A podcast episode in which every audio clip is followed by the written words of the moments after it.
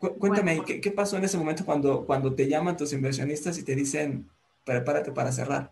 Yo me acuerdo de esa llamada que yo, o sea, se me iban a salir las lágrimas y, de verdad, era suma aparte, o sea, no podía llorar, ¿quién va a llorar con tus inversionistas? ¿Estás de acuerdo? Pero, pero sí me acuerdo que, bueno, evidentemente era marzo, febrero del 2020, estaba súper incierto qué iba a pasar en todo el mundo. Estados Unidos venía un mes adelantado de México, entonces ellos ya tenían el lockdown, ya tenían lo que estaba pasando, que los inversionistas en general se estaban parando de invertir. Entonces sí, pues me hablaron y me dijeron que me preparaba para lo peor, porque pues sí, éramos, somos servicios al, final, cara a cara, y eh, pues no es belleza y bienestar, o sea, no es algo eh, muy esencial. Decidimos suspender nuestros servicios por dos, eh, un mes. Bienvenidos al podcast donde platicamos con personas que están cambiando al mundo Platicamos con aquellos que con actitud decidida trabajan en cumplir sus sueños. Bienvenidos al único podcast en donde no queremos seguidores, porque aquí formamos líderes. Aquí encontrarás anécdotas de vida, lecciones aprendidas. Los invitados y yo compartimos lo que sabemos porque es nuestra forma de agradecer. Hazme saber que no estoy solo en esto y comparte este episodio con tus amigos. Déjame una opinión en Apple Podcast o descarga los episodios desde Spotify. Y por supuesto, mantente al día de los invitados en nuestras redes sociales de Estado Mental. Hola a todos, yo soy Luis Salinas y el día de hoy tengo como invitada a Ana Ramos. Ana es fundadora de Glitzy, una empresa que brinda servicios de spa y belleza a domicilio. Ana nos cuenta cómo fue su paso de trabajar para uno de los venture capital más importantes de Alemania a fundar su empresa de belleza en la Ciudad de México. En el episodio hablamos de cómo la pandemia la lleva casi al cierre de operaciones y cómo una estrategia de pivoteo la mantuvo a flote. Nueve meses después, es una de las empresas con mayor proyección. Te invito a que te quedes al final del episodio porque Ana nos tiene un regalo que seguro te va a interesar. Por esta semana de mi parte es todo, así que te dejo con el episodio. Ana, ¿cómo estás? Bienvenida a un episodio más de Estado Mental. Gracias por estar conmigo el día de hoy. Desde hace un tiempo que teníamos pensado y planeada esta entrevista, estuvimos por ahí en contacto con, con tu equipo, después se atravesó la pandemia, perdimos un poco el contacto, pero bueno, afortunadamente ya estamos aquí y creo que es un gran momento para platicar contigo. Creo que eh, hoy es un mejor momento de lo que hubiéramos tenido hace un tiempo porque han pasado muchísimas cosas con, con Glitzy. Creo que Glitzy está en un mejor momento. Has crecido muchísimo eh, a raíz de lo que ha sucedido con la, con la pandemia, tanto como, como empresa, como Glitzy, como persona. Creo que el crecimiento que han tenido en estos últimos meses les ha venido bastante bien y es algo que me gustaría, me gustaría platicar contigo. Eh, he estado escuchando la historia de Glitzy en distintas entrevistas que, que, que has dado. Eh, sin embargo, hay, hay varias cosas que me gustaría retomar. ¿no? Me gustaría hacer algunos drill down en algunos puntos que no me han quedado claros acerca del momento en cómo llegas a, a, formar Glitzy. Así que si te parece, podemos empezar en el momento en el que empiezas a trabajar en un venture capital en Alemania. Perfecto. Eh, y antes de empezar, Luis, muchísimas gracias por la invitación. Qué gusto. Y, pues, claro, te cuento, te cuento que cómo, cómo surgió Glitzy. Más bien, cómo llegué primero al fondo de inversión. te cuento un poquito antes, ¿no? Yo soy mexicana, chilanga, Luego dicen que tengo un acento raro, como que sí seo, pero no soy, o sea, de española no tengo nada. Mexicana, chilanga y no sé qué tengo en la boca, pero, sí seo. Este, entonces, yo soy mexicana, estudié aquí en, Ciudad de México, estudié comunicación y marketing y me dediqué un tiempo a consultoría de marketing y comunicación. Trabajaba con, em, em, gobiernos, trabajaba con marcas y me, algo que me da mucha risa es que yo, cuando todavía estaba en la prepa, eh, todavía mis amigos me lo, me lo, recuerdan, pero que yo aún estando en la prepa, casi universidad, yo decía que yo iba a ser presidenta. O sea, no tenía tres años, no tenía dos años, tenía veinte y algo. decía que iba a ser presidenta y parte de por lo que empecé en, eh, asesorando en cuestiones de comunicación y marketing a, a gobiernos, a, al sector público, pero también al privado, era como mi, exploración de saber si el sector privado, el público era por donde yo me quería ir, em, porque siempre tuve como esa, esa es interés de tener impacto, impacto positivo, ¿no? Eh, perdóname, ahí, este, pero eh, Ana, creo que es como muchas veces nos pasa, o a, varios en la universidad que salimos, nos graduamos y, y, salimos con mucha hambre de querernos comer al mundo y transformarlo, y muchos en el camino se van perdiendo y dejan y se olvidan, ¿no? Y al paso de los años terminas en un trabajo que a lo mejor no te gusta, odias toda la vida, la vida se te va en los trayectos o en, en sin vivirla, sin disfrutarla, y ahí se quedó, ¿no? Entonces, tú tenías esa hambre de, transformar y de cambiar el mundo a través de la, de la política. Exacto. No, no me metí a política como tal eh, pura, sino que empecé a asesorar a través de la consultoría en las cuestiones de comunicación y marketing. Ahí me di cuenta que eh, por mi personalidad, que es muy ejecutiva, soy muy de hacer, si me explico, soy muy poco de teorizar y no hacer. Eh, que para mí el sector público no era el lugar y no era donde yo quería tener impacto y tal vez no depende muchas veces de ti únicamente poder tener impacto en el sector público, depende de muchas otras personas, ¿verdad? Entonces dije, no, eh, donde realmente se puede tener impacto es en el, en el, en el, en el ámbito privado. De hecho, leí un libro que se lo recomiendo a todos, se llama The Power of Unreasonable People. Es, habla de cómo las empresas pueden llegar a tener un impacto social sin tener que ser ONGs. O sea, cómo empresas de, de, que generan utilidad, que generan valor agregado a, los, a las personas o a los negocios que tienen un, un producto, un servicio de valor, pueden llegar a ser impacto, pueden llegar a tener impacto social. Entonces, me acuerdo que leí ese libro una de mis mentoras, que es una doctora en economía del CIDE, que se llama Blanca Heredia, me lo recomendó. Lo leí y ahí fue cuando me hizo clic y dije, no, o sea, no, tengo, no tiene que haber un cambio social únicamente del sector público, puede venir también del sector privado. Y como yo me había un poco desilusionado del sector público, dije, no, por ahí no va. Y ahí es cuando decido ir a hacer un MBA a... Yo, yo honestamente estaba trabajando para irme a Estados Unidos pero sale una oportunidad de una beca que se llama Chevening Scholarship, que es una beca totalmente pagada por el gobierno inglés para irte a estudiar a, Inglaterra. Entonces me dio la oportunidad de conseguir esa beca, bueno, gané esa beca y me fui a hacer un MBA.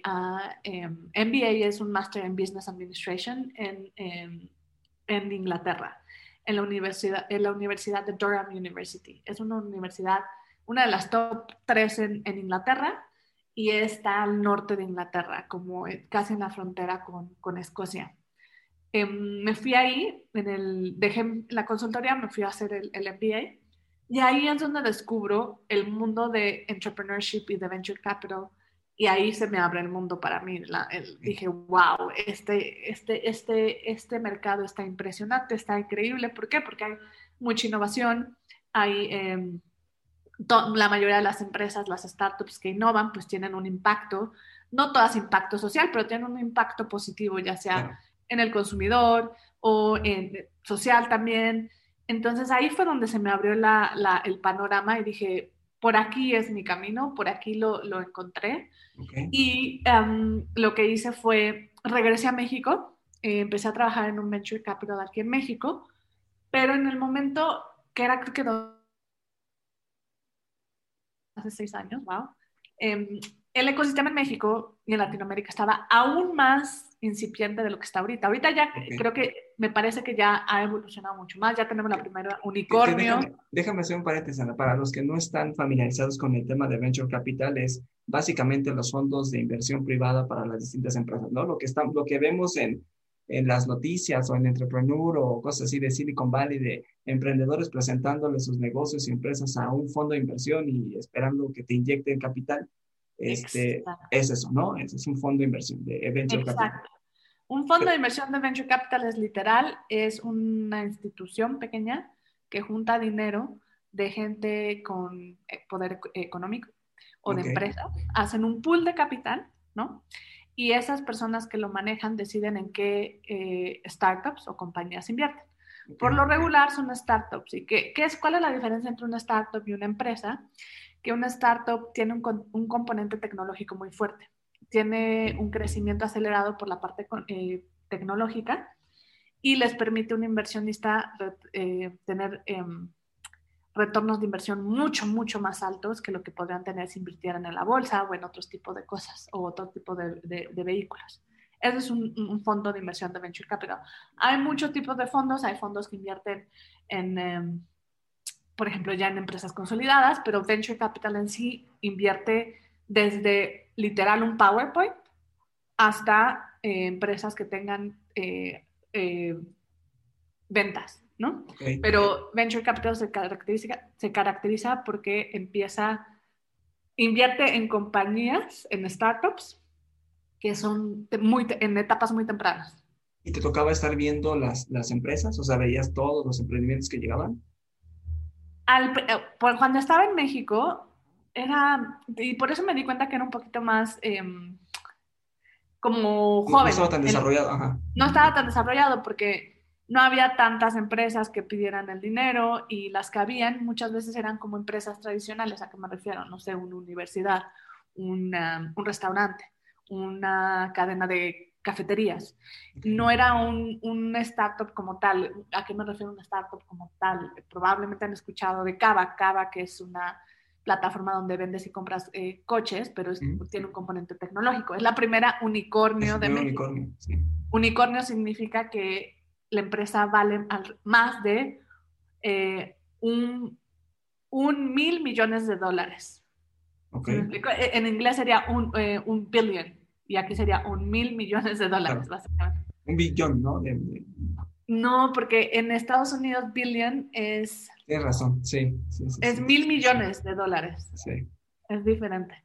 Pero bueno, entonces em, regresé a México y estuve en este fondo de inversión. La verdad estuve muy poquito tiempo porque se me dio la oportunidad de irme otra vez y estuve como dos, tres meses, la verdad, no estuve mucho tiempo. Y se me dio la oportunidad de irme otra vez con una empresa alemana, okay.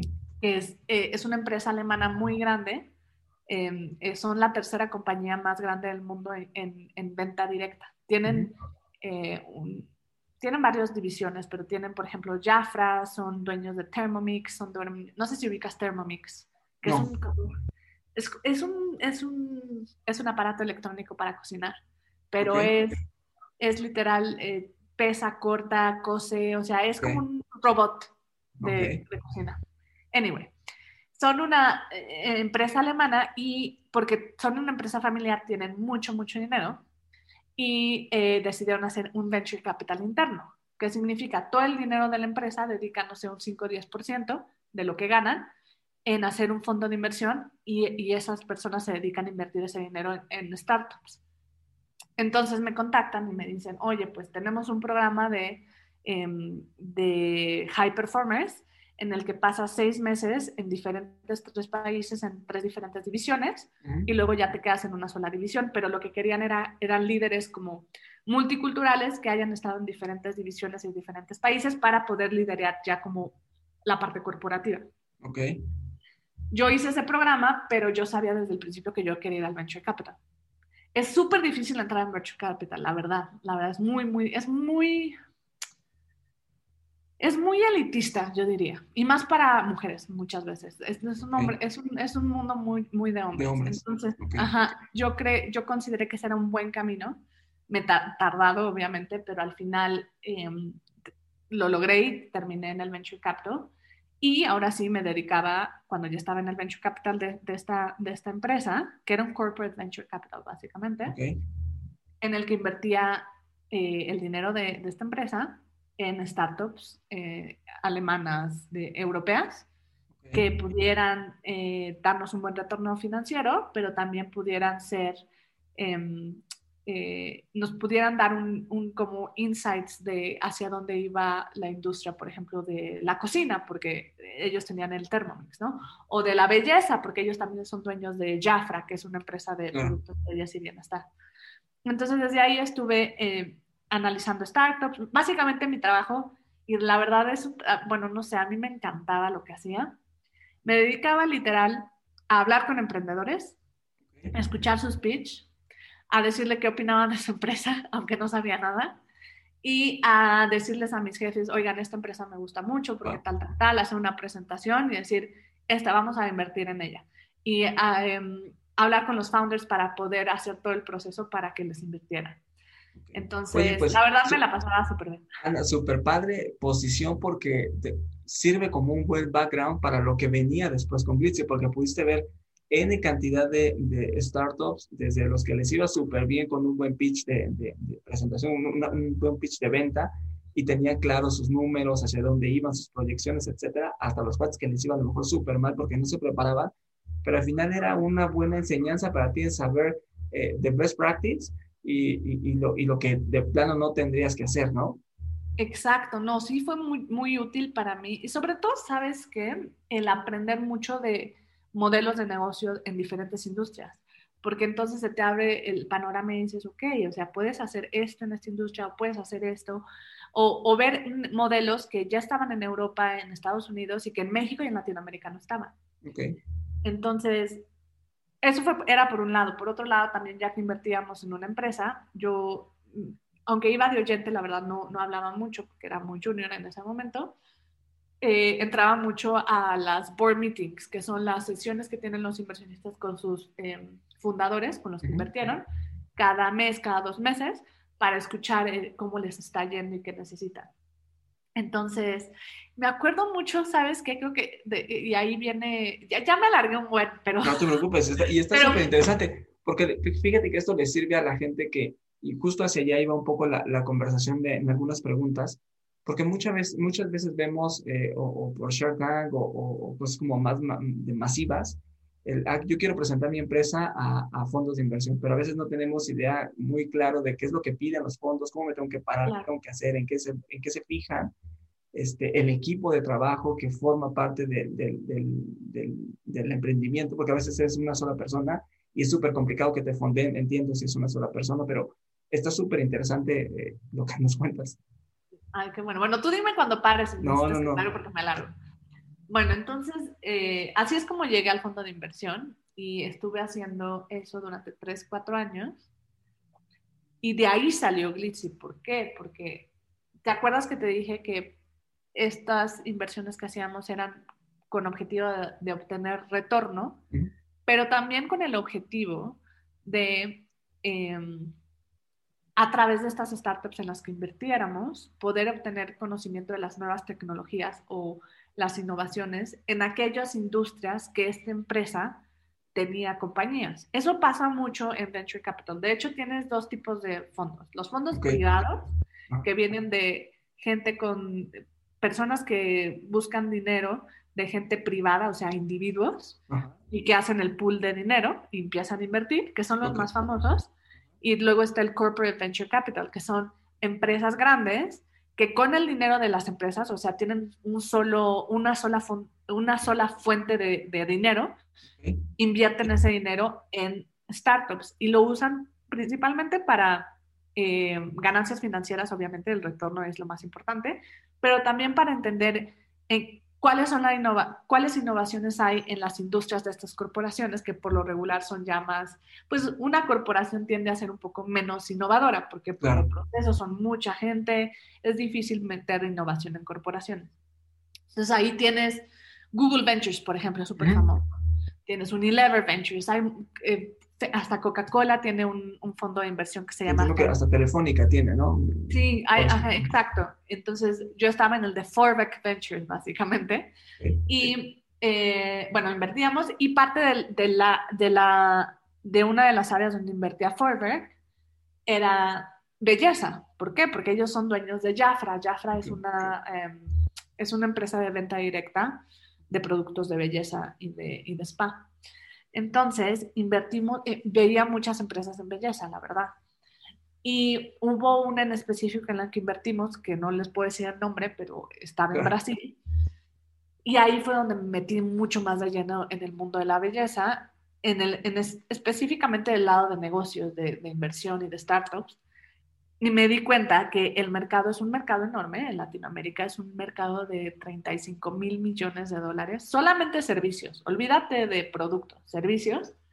Y que la verdad no hay mucha innovación ahí. ¿Por qué? Porque, pues desafortunadamente ahorita conforme un ecosistema se va desarrollando, pues, este, sí, ahorita desafortunadamente hay mucho, hay, hay, está mucho más dominado por hombres que no les interesa tanto la belleza, no se sienten tan, tan cercanos y es totalmente entendible, o sea, cada, cada emprendedor va a hacer un negocio de acuerdo a lo que tenga conocimiento o experiencia, ¿no? O sea, yo, por ejemplo, no me pondría a hacer un negocio de, no sé, de mecánica, construcción, construcción, porque pues nunca he tenido mucho contacto con la industria, no entiendo muy bien cómo funciona, ¿no? Y no, entiendes la problemática del cliente hacia donde te estás dirigiendo. Exacto, exacto. Y la parte de belleza, muchos, hay muchos hombres que consumen belleza, evidentemente, pero eh, pues es más afina a, a, mujeres. Entonces, por eso mismo y porque ahorita la gran mayoría de emprendedores son hombres, este, pues el mercado de belleza y bienestar en Latinoamérica en específico está muy poco eh, explotado. Y está desarrollado. Exacto, está muy poco desarrollado. Entonces me di cuenta que había un mercado enorme y necesidades muy básicas en el consumidor que, que, que no estaban cubiertas, que no había startups eh, resolviendo los problemas.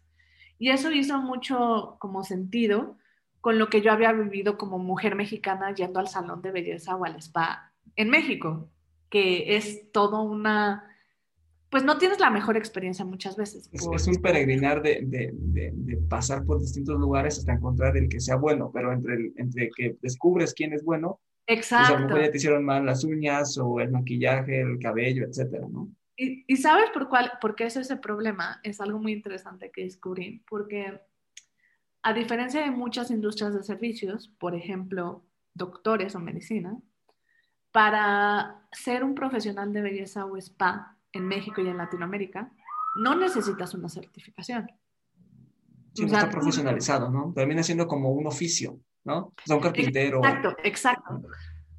Exacto. Por ejemplo, Luis, si tú decides hoy echarte un curso de, en YouTube de uñas, probablemente, bueno, no sé si eres, eres talentoso o no para poner uñas, pero si te vuelves muy talentoso, puedes poner uñas y puedes abrir tal vez tu sala y decir, oye, yo voy a dar uñas eh, de 9 a, 11 de la mañana, estos son mis precios y puedes empezar a, dar, a hacer, poner uñas. Nadie te lo impide. Y también los salones, pues, pueden contratar a diferente gente sin que, o sea, no hay una certificación como tal, no, no tienes una cédula profesional para hacer belleza y bienestar, a diferencia de Estados Unidos o Europa, donde sí existe. Entonces, ese es uno de los problemas que hay, uno de los problemas que yo sufrí como consumidora. Y cuando vi la parte de los negocios, entonces todo hizo sentido y dije, wow, o sea, hay este problema tan grave que yo viví en el que pues es difícil encontrar servicios de calidad y cuando encuentras a un profesional que es bueno, te quedas con él y no te vas. Y por el otro lado, el mercado es enorme y mucha gente está viviendo este problema que yo viví como mujer eh, yendo a los salones y a los spas. Pero Ana dice, así, así nace, nace Glitzy, pero tú estabas en Alemania, estabas trabajando, estás como, como un buen godín trabajando desde una buena posición en Venture Capital, pero al mismo tiempo querías poner una empresa del otro lado del mundo, ¿no? ¿Cómo haces? O sea, si de repente es bien complicado como, como Godín poner una empresa en tu, en, tu misma ubicación, ¿no? Y tú estás del otro lado del mundo, ¿cómo montas una empresa a, a ese nivel? Pues mira, soy muy intensa y soy muy workaholic, la verdad. Eso, eso es creo que la respuesta.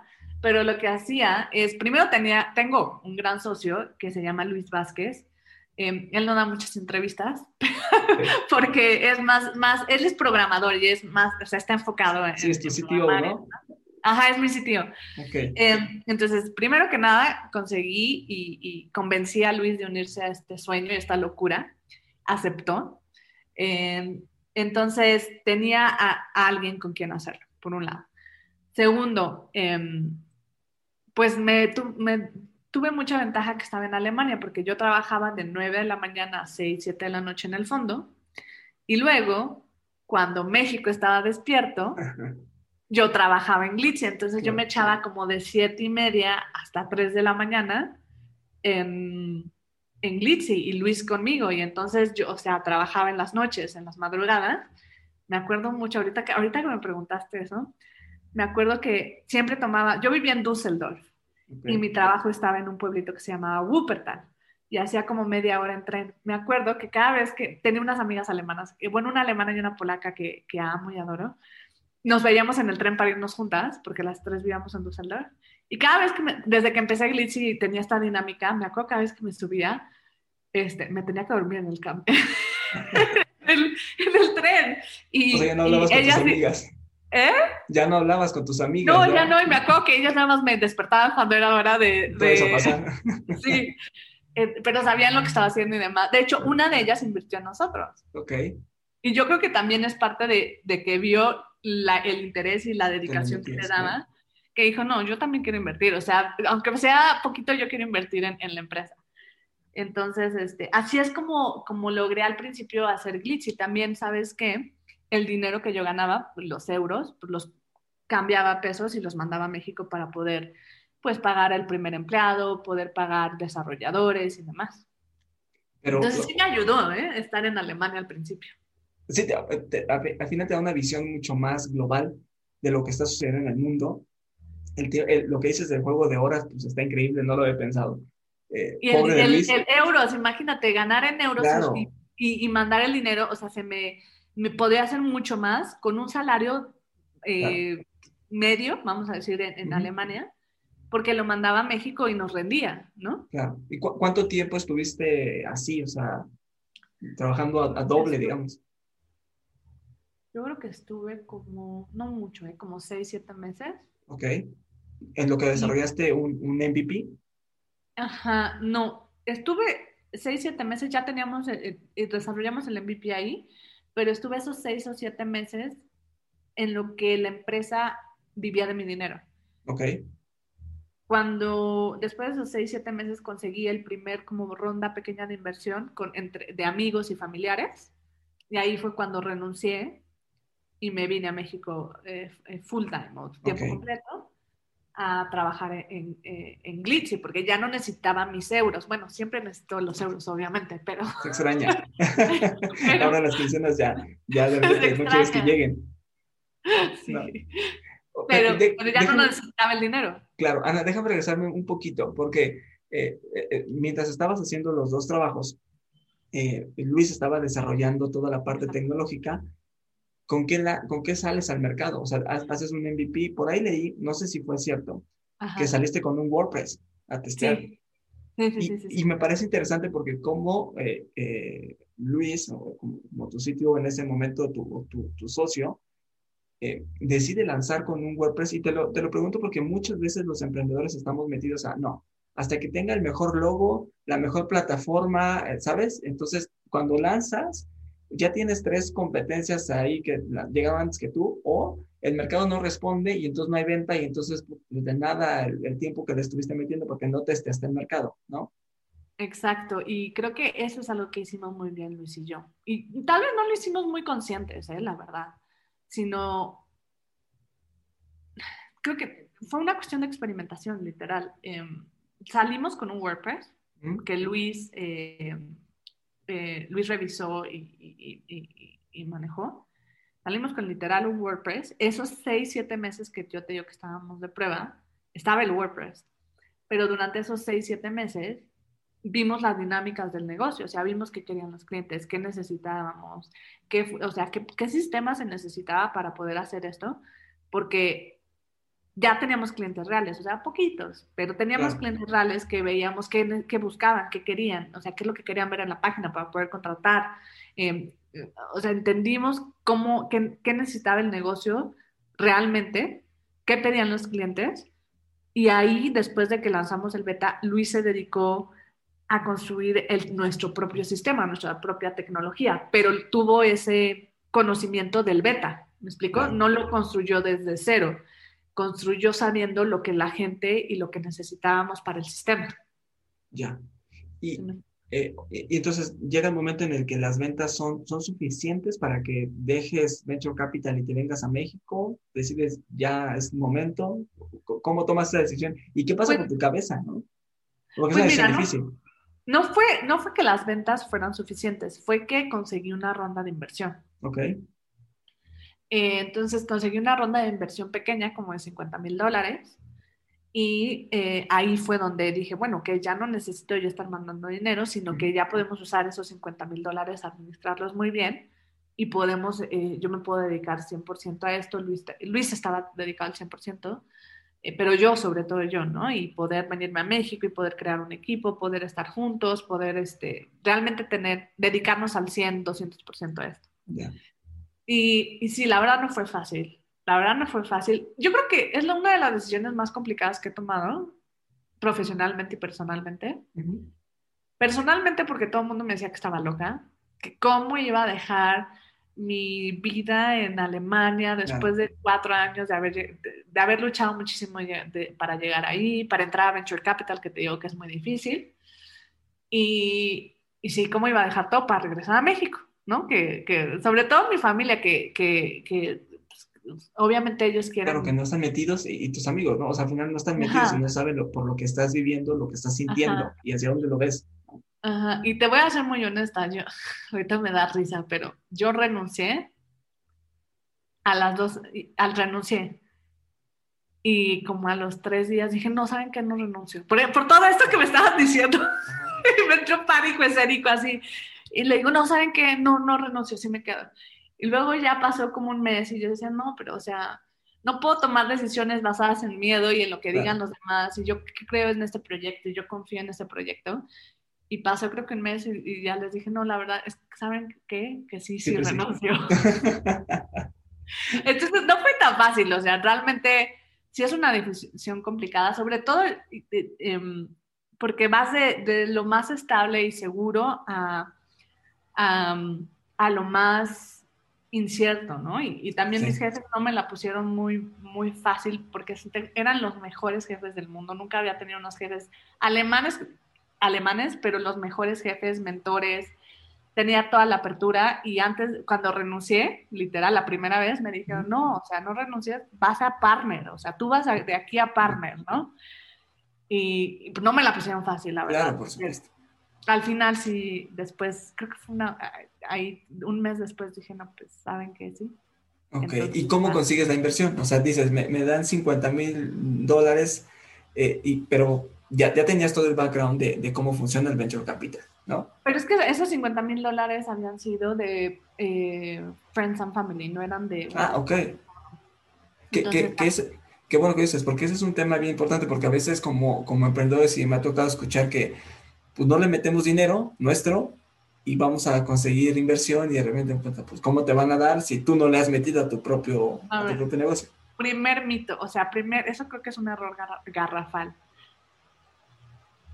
Nadie va a invertir en ti si tú mismo no inviertes. ¿Por qué? Porque un inversionista va a decir, si tú no pusiste tu dinero, ¿por qué yo voy a arriesgar el mío? O sea, realmente tú no crees en tu proyecto. Entonces, eh, ahí eso nosotros lo teníamos cubierto porque pues, todo mi dinero y todo el dinero de Luis se había ido en el proyecto, ya, está, ya lo habíamos puesto todo. Entonces, eh, ya cuando levantamos nuestra primera ronda, pues nosotros teníamos, ya habíamos puesto, ¿no? Ya habíamos demostrado que sí creíamos en el proyecto, que era lo que queríamos hacer. Entonces, esta pequeña ronda de inversión vino de, literal, un, un, un compañero de, con el que trabajaba en México, que es un profesional súper exitoso. Una amiga, mi amiga alemana que me veía dormir en el tren, eh, que puso eh, dinero. Mi papá metió, mi papá metió un cachito de dinero. Y básicamente fueron esos tres. Y sacamos esos 50 mil dólares. Y eh, con eso ya pude dejar la chamba, renunciar y regresar a México para dedicarme al 100%. ¿Eso en qué momento fue, Ana? ¿En, Ay, no me acuerdo. Yo creo que fue en dos, a finales de. A principios de 2018. A principios de 2018. Ok, entonces a principios de 2018, entonces estás todo 2018, 2019 empiezas ya a, desarrollar el negocio, eh, empiezas a conocer a tus clientes, empiezas a dar mucho más servicios, a profesionalizarlo y entiendo que tienes una ronda de inversión en Los Ángeles. Esa este vino a finales del 2018. Ok. Entonces yo me regresé a México en abril, dos, marzo 2018, pero ya tenía el dinero de la ronda pequeña que entró como diciembre de 2017. Em, nos mantuvimos de todo 2018 con esa ronda pequeña hasta diciembre más o menos que entró la primera ronda de inversión de un fondo que se llama Aquan Ventures, que son los mejores, los admiro, ha sido genial el partnership con, ellos, y nos invierten en nuestra primera ronda de inversión formal, vamos a llamarlo así. Eh, y nos invirtieron y a partir, justo en ese momento, a partir de ese mes, es cuando ya por fin Luis y yo nos pudimos dar un salario, por ejemplo. Luis y yo sí sufrimos creo que muchísimo esos dos años porque pues todo el dinero iba para clientes, este, marketing, eh, gente, y ya cuando entra esta ronda de inversión un poco más grande, ya pudimos invertir en cosas que no habíamos, que no eran prioridad, que éramos Luis y yo básicamente, y otras cosas. Que, que fíjate que eh, justo eh, tocas un tema bien importante porque a veces eh, yo he escuchado que primero uno quiere, hace un emprendimiento, una startup o un negocio y lo primero que uno quiere es empezar a ganar, ¿no? Uno, porque yo fui el de la idea, yo soy el fundador, y lo que terminas haciendo es pues sangrando el negocio porque pues no estás pensando en el largo plazo, ¿no? No, creo que algo que, que creo que pasa mucho en México es que se ha, se ha, se ha vuelto cool ser emprendedor, que está súper bien, obvio, sí, es, es, cool ser emprendedor porque tú manejas tus tiempos y demás. Pero creo que se ha perdido un poco la noción de ser emprendedor es, ser, o sea, implica muchos sacrificios, ¿no? O sea, implica, o sea, yo honestamente te digo, desde que tengo Glitchy, pues la verdad, cero vida social, eh, o sea, no es como que me ha ido económicamente lo mejor, ¿no? Al contrario, pongo todo mi tiempo y mi esfuerzo y mi dinero en que esto funcione, ¿no?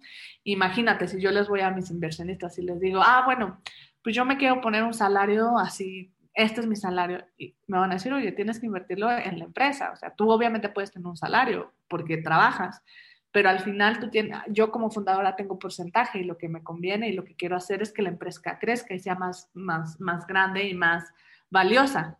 Mi, realmente mi, mi, mi, retribución económica no viene del salario, sino de que la empresa crezca y que tenga más valor. Claro. Ahora, Ana, déjame llevarte a un momento que yo creo, tú me dirás mejor, pero creo que es un, un break-even eh, de, de Glitzy. Eh, cuando empieza la pandemia, eh, escuchaba por ahí que los inversionistas te dicen, pues muchas gracias, Ana, has hecho un buen trabajo, este, pero pues yo creo que tienes que prepararte para cerrar. Y, y, hoy Glitzy, a, a, Glitzy le está, le está yendo de maravilla, está creciendo muchísimo, eh, porque al final terminaste viendo eh, el vaso medio lleno, ¿no? Si me permites verlo así, porque mientras te decían, pues todo el mundo, todo se va a parar, no eres una actividad esencial, etcétera, prepárate para cerrar y le diste la vuelta. ¿Cómo le das la vuelta? O sea, porque hoy, en este momento, no solamente eh, la actividad de belleza, sino muchos otros negocios e incluso los, los, restaurantes, estás viendo lo que, lo que está pasando en, el país y, en otras partes del mundo, muchos negocios que están, la están pasando mal por la pandemia y que no saben cómo, cómo cambiar ese chip y, renovar su negocio, ¿no? Claro. cuéntame, ¿qué, ¿qué, pasó en ese momento cuando, cuando te llaman tus inversionistas y te dicen, prepárate para cerrar.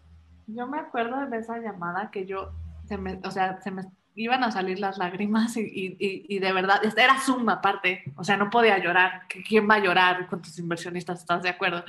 Pero, pero sí me acuerdo que, bueno, evidentemente era marzo, febrero del 2020, estaba súper incierto qué iba a pasar en todo el mundo. Estados Unidos venía un mes adelantado de México, entonces ellos ya tenían el lockdown, ya tenían lo que estaba pasando, que los inversionistas en general se estaban parando de invertir. Entonces sí, pues me hablaron y me dijeron que me preparaba para lo peor, porque pues sí, éramos, somos servicios al, final, cara a cara, y eh, pues no es belleza y bienestar, o sea, no es algo eh, muy esencial.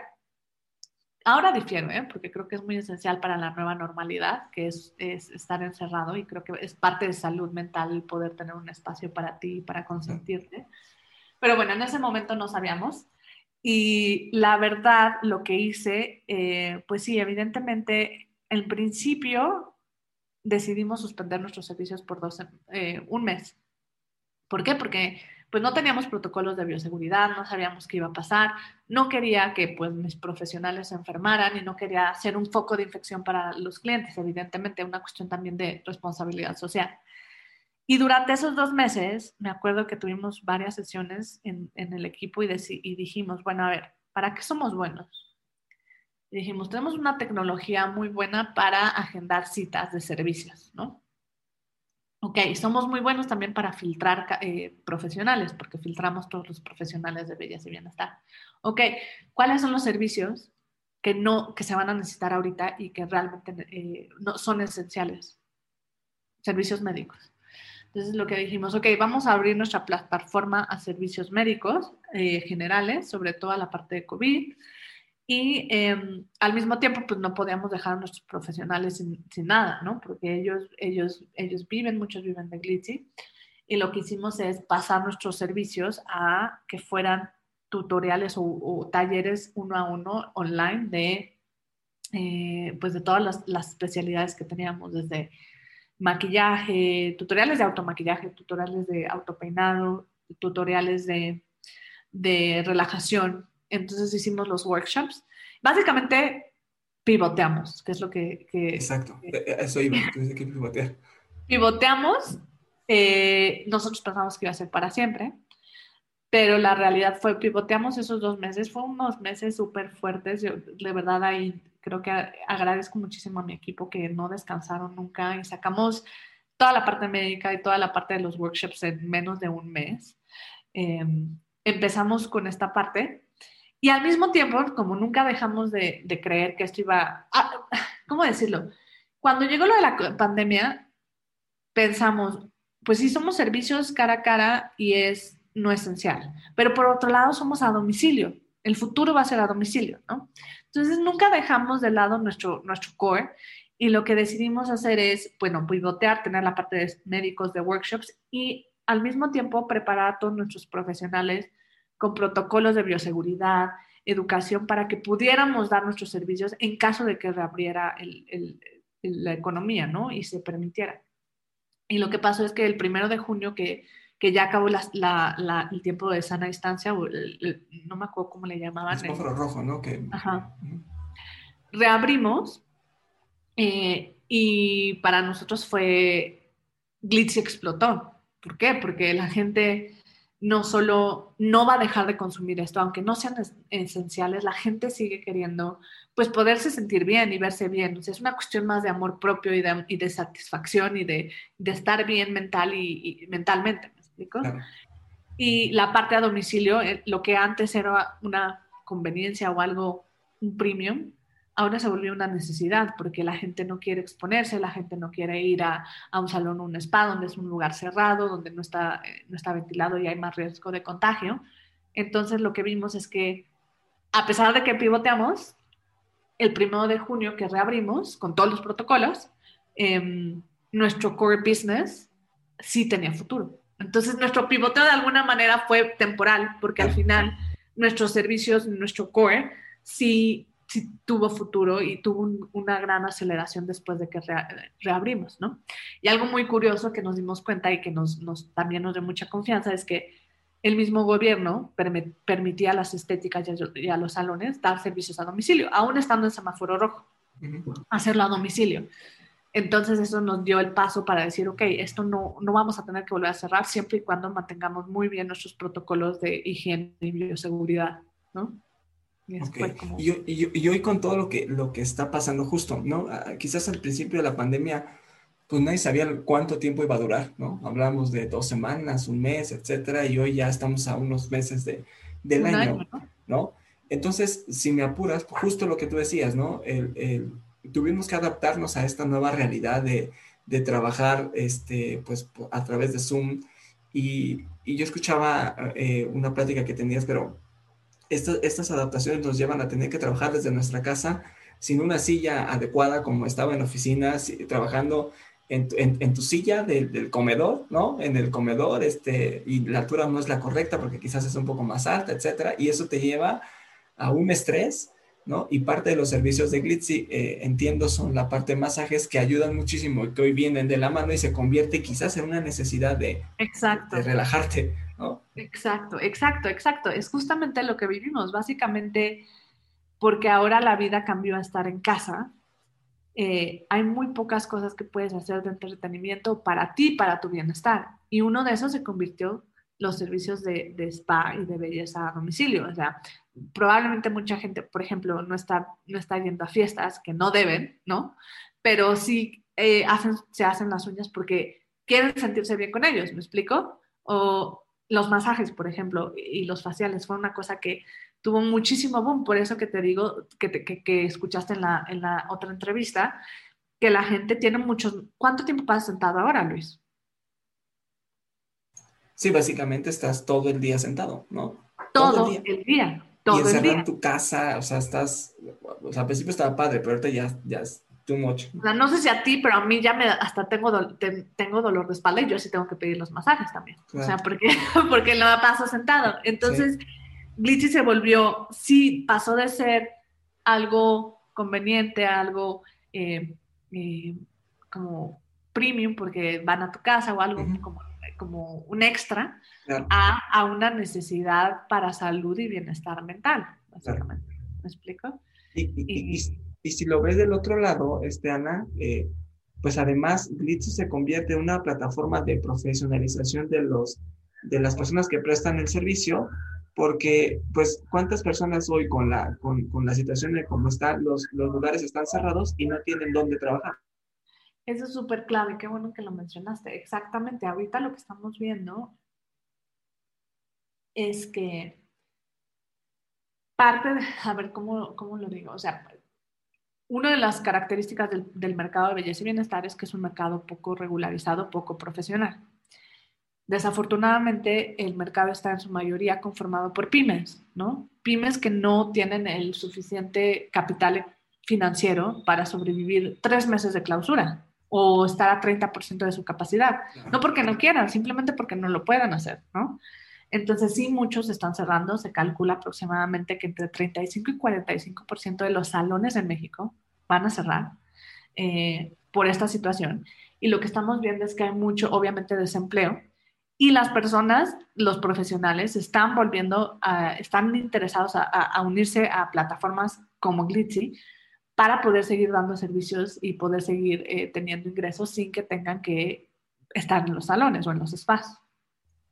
Claro, y que los mismos clientes pues siguen ahí, o sea, no se han ido, o sea, los clientes siguen dejando, o sea, queriéndose hacer las uñas, el cabello, lo que es el facial, los masajes, etcétera, y que no quieren salir y que por otro lado los prestadores de servicio pues no tienen dónde trabajar por la renta y todos estos gastos.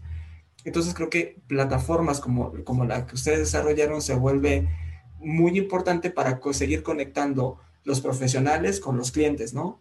Exacto, exacto, exacto. De hecho, lo decía uno, uno de, uno, tengo uno, a ver, les, voy a contar, no, le gusta que diga mucho, pero tengo uno de mis advisors, que es como un consejero, es uno de los primeros empleados de Uber. Es un americano que se dedicó a, la expansión de Uber a nivel eh, internacional y nacional en Estados Unidos.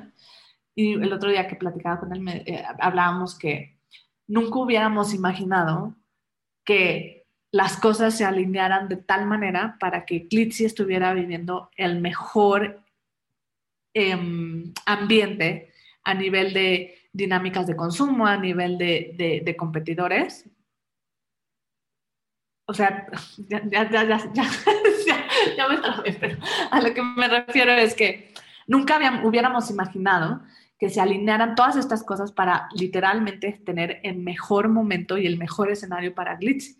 Nosotros pensábamos literal que iba a morir, ¿no? me hubieras hablado en febrero del 2020 y te hubiera, o sea, ni siquiera te hubiera contestado de la tristeza que tenía, ¿no? Y, vernos ahora que todo se alineó, eh, no creo, bueno, no es una cuestión de suerte. Bueno, fuimos suerte, suertudos, obviamente, porque fue una cuestión macro, ¿no? Y externa, pero al final el modelo de Glitzy es muchísimo, hace mucho más sentido en esta nueva normalidad. Claro. Y que, si me permites, en algún episodio platicábamos acerca de la suerte y decíamos que la suerte pues es la combinación de, del momento con estar preparados, ¿no? Porque el momento puede estar y si no estás preparado, pues, pues, se te fue, ¿no? Sí, claro, claro, claro, no tienes toda la razón. ¿Cuántas veces como emprendedores, eh, y quizás tú lo pasaste cuando estabas en Venture Capital, pues tú veías lo que pasaba con esta empresa brasileña o algunas otras y puedes verlo como pues un, no sé, un cliente, no sé cómo lo veían, pues una, empresa más, una startup más que gana este, su pitch y que consigue inversión, that's it, ¿no? y el siguiente y el siguiente y dejas pasar la oportunidad, la oportunidad que está en, ti, en tus ojos, en tu cara y te grita todo el tiempo de, Ana, aquí está la oportunidad, tómala, ¿no? Y de repente decimos, pues es que pues, no hay oportunidades, ¿no? Claro que las hay. El problema es que no tienes los ojos abiertos y no estás preparado para el momento, ¿no? Claro, no, sí, tienes, tienes muy buen punto. Creo que me convenciste. no, sí, de acuerdo, porque, o sea, si, si nosotros, imagínate que yo hubiera dicho, no, inversión, sí, inversionistas, tienen razón. Voy a despedir a todos, voy a cerrar y me voy a esperar a que acabe la pandemia y ya regreso. No hubiéramos podido aprovechar todo lo que pasó, ¿no? Y todo lo que, no hubiéramos puesto los protocolos de bioseguridad, no hubiéramos podido eh, aprovechar esta, este cambio en el, en el, consumidor y este boom de los servicios a domicilio. Claro, ok, pues sí, completamente de acuerdo. Ahora, Ana, ¿cómo, hablando de la plataforma per se, o sea, un cliente, entiendo que ellos operan en, Ciudad de México y Querétaro, ¿no? Sí. Eh, un cliente que, que, quiere utilizar los servicios de, de Glitzy, entra a la app, creo que aparte se la pone bien fácil, ¿no? O sea, entran a la app, el sitio web, o te llaman, o etcétera, y agendan un servicio. O sea, no hay como pretexto para no, no hacerlo, ¿no? Sí, de hecho, pueden, pueden agendar de varias formas. Eh, bajan el app y literal agendan los servicios, escogen los servicios que quieren, eh, la dirección, el horario y el día, pagan en línea y listo. Se confirma tu cita y ya nuestro profesional va a estar eh, a la hora y al día que, elegiste en tu casa, oficina u hotel para darte el servicio. Pero puedes hacer lo mismo también en nuestro website y contactarnos directamente a través de nuestro WhatsApp o teléfono, que tenemos un equipo de, Customer Support que te puede hacer tus citas o te puede ayudar a agendar si quieres hacerlo directamente en la app o en la página web. Pues bueno, está, buenísimo. Y ahorita que decías los hoteles, eh, me acuerdo que también tienes como una vertical, Glitzy, en donde también trabaja con hacer algo B2B, ¿no? Entonces trabaja con los hoteles y presta el servicio para hoteles que no tienen un servicio de spa y que quieren atender a sus, a sus huéspedes, ¿no? Sí, exacto. Es, es, un, es, un, es una línea de negocio más pequeña que, que nuestro principal línea de negocio, que es nuestra principal línea de negocio es eh, B2C, que es nuestro, el consumidor, ¿no? pero eh, tenemos una línea de negocio pequeña que se llama, que le decimos B2B, que justamente trabajamos con corporativos, por ejemplo, ahorita está muy, muy, muy relevante, corporativos que tienen a todos sus empleados en casa y que no pueden darle una cena de fin de año o no les pueden dar un beneficio, lo que hacen es que compran eh, saldo o compran créditos en, nuestro, en Glitzy y nosotros les damos los servicios a sus, a sus empleados, entonces es... Eh, parte de, la, línea de negocio de, business to business, pero también tenemos la parte de hoteles, que es ahorita desafortunadamente porque no hay muchos, eh, no hay muchos viajes, no hay muchos turismo, pues ha bajado un poco, pero eh, nos aliamos con hoteles, sobre todo pequeños boutique, em, em, tipo em, departamentos en renta, por ejemplo, como Casai, no sé si los has escuchado. Sí.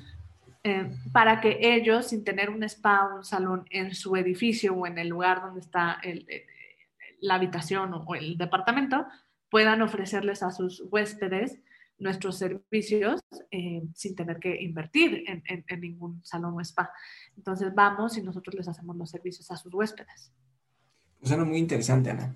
Me gustaría pasar a, una sección de, preguntas y respuestas en donde hacemos a nuestros invitados preguntas mucho más directas para conocerlos a nivel personal, eh, para saber cómo piensan y cómo, cómo esta mentalidad y, parte del nombre de nuestro podcast es cómo el estado mental influye en la toma de decisiones, porque si, si quizás en este momento cuando los inversionistas te decían, pues cierra, y, y, no hubieras enfocado todos tus esfuerzos, pues hubieras terminado cerrando y no hubiéramos estado hablando de esto y, y Glitzy no emplearía a tantas personas como lo hace hoy eh, y, e impactando a tantos clientes, ¿no? Entonces, nos gustaría hacerte estas preguntas para que nuestra, nuestra audiencia pueda entender cómo, cómo piensas y, y, pues te conozca un poco más. Eh, a ver. Listo, Ana. Pues mira, la primera es eh, que nos cuentes qué es el éxito para ti. ¿Qué es el éxito para mí? Y así, ¿eh? lo primero que me, viene a la mente. Para mí el éxito es la satisfacción, creo yo. Creo que el éxito para mí no es eh, ser famoso, ser reconocido, sino tener esa satisfacción de estar contento con lo que haces, ¿no? Que te pueda, por ejemplo, yo creo que eso, que te puedas parar todos los lunes y contento por lo que vas a hacer, que no sea, ay no, otra vez lunes. Para mí ese es el éxito, a nivel profesional, evidentemente, ¿no? ¿De dónde obtienes inspiración? ¿Cómo te inspiras, Ana? Seguramente tienes un, de repente días que dices, este, no sé, eh, todos pasamos por eso y dónde obtienes inspiración, qué, qué te motiva, cómo, cómo vas eh, sobrepasando estos malos momentos. ¿no? Creo que viene un poquito con el equilibrio o tratar de ser lo más equilibrada posible dentro de la vida de un emprendedor. Creo que viene de pequeñas cosas, por ejemplo, de hacer ejercicio, ¿no? En por lo menos 15, 20 minutos eh, cuando puedas, ¿no? pero sí semanalmente, por lo menos tres veces a, la semana. Viene de, leer, viene de darte esos pequeños momentos para, para poder salir un poquito de la operación y, recordar que además de la empresa existes tú, ¿no? Y que hay una vida detrás de, además de la empresa, porque te consume todo, que, hay, que existes tú y que te tienes que cuidar y, y, haces ejercicio, lees, eh, creces como a nivel personal. Creo que ahí viene la inspiración y también, eh, bueno, entonces viene de, un equilibrio de, recordar que aún siendo un fundador o siendo un CEO, también eres Ana Ramos fuera, ¿no? Y, tienes que tener un equilibrio, tienes que tener una vida. Y, y de otra, otra inspiración creo que es mucho ver, pues, lo que otras mujeres emprendedoras han logrado, lo que lo que, lo que otros emprendedores han logrado y, poder ver casos de éxito que, que, que, dices, bueno, o sea, es muy difícil el camino, pero sí se puede, ¿no? Y puedo llegar ahí y puedo, puedo alcanzar lo que, lo que busco. Y ya último, que, creo que últimamente lo he, lo he, descubierto, creo que inspiración también más servido, de dónde sacar inspiración últimamente también es, he platicado con muchos founders que no son, no son los no son los más exitosos, sino que están en el mismo camino que yo, o los más exitosos también. Por ejemplo, hace unos días platicaba con Lori, la fundadora, una de las fundadoras de Kavak, y, escucharla y eh, eh, darnos cuenta que compartimos los mismos problemas muchas veces también es como, bueno, ok, estoy por el buen camino y eh, aunque a veces las cosas no son como yo quiero, bueno, pues estamos aquí y también puedo llegar ahí. Y Lori tiene los mismos problemas que yo, entonces todo está bien, ¿no? Eh, y, creo que eso es muy, muy útil para todos los fundadores y de hecho hicimos un, WhatsApp group de fundadoras en, Latinoamérica, mujeres, y nos damos consejos y vamos a, nos compartimos cosas. Creo que eso es muy inspirador también, encontrar como alguien que esté viviendo lo mismo que tú y escuchar, platicar, ¿no? Sí, saber que no estás solo y que eres parte de una comunidad, ¿no? Exacto, exacto. ¿Tienes, Ana, ¿tienes alguna frase, un mantra, algo que te, que te guíe, algo en lo que creas tú, que siempre te lo repites? ¿Me creerás que no? No, no, no tengo como tal un mantra. A ver, déjame ver. No sé si de manera inconsciente, pero no, fíjate. O sea, tengo algunas frases que tal vez me repito, como pero no sé si sea mi mantra como tal. Por ejemplo, muchas veces me, me he dicho, bueno, si fuera fácil todo el mundo lo haría. Eso sí, sí, sí me lo, sí me lo he dicho.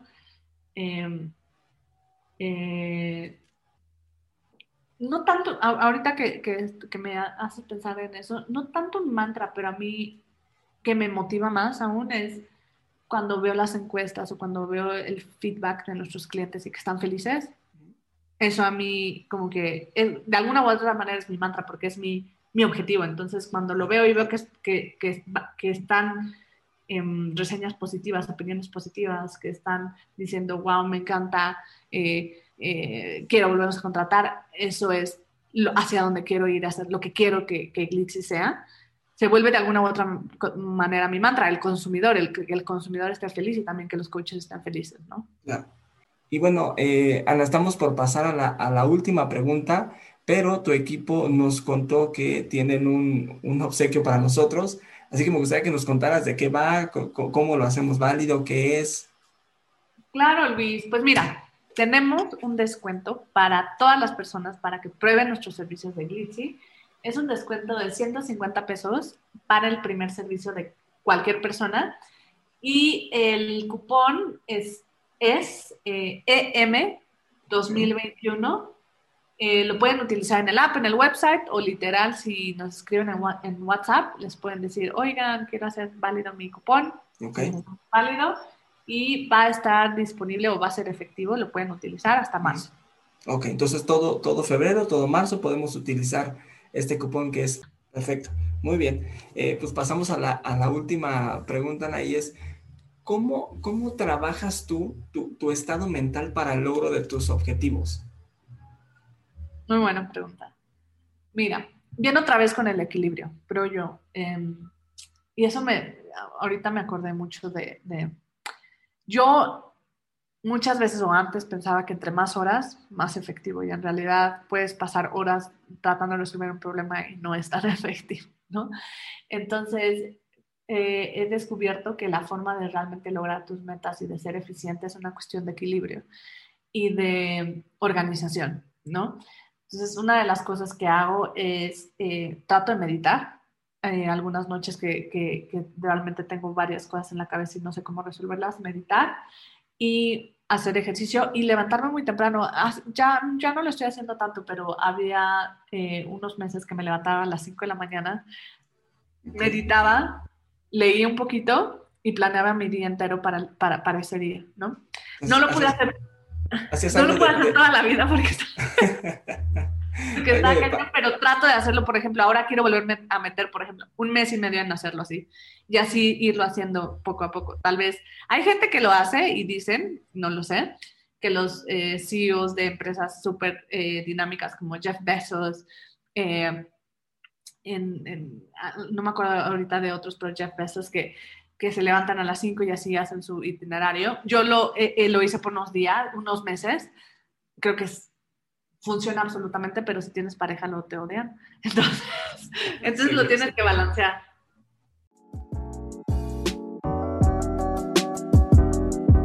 Hasta aquí el episodio del día de hoy. Te espero la próxima semana y no olvides dejarme una opinión en Apple Podcast o si nos escuchas en Spotify, seguir nuestro canal y comparte el contenido que tenemos en redes sociales.